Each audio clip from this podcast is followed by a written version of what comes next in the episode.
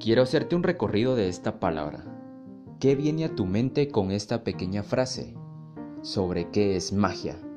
Muchos pensarán que atrás de eso hay un truco, pero para mí es poder hacerte divertir, poderte hacerte soñar y sobre todo poderte asombrar. Esto es la poesía sobre qué es la magia.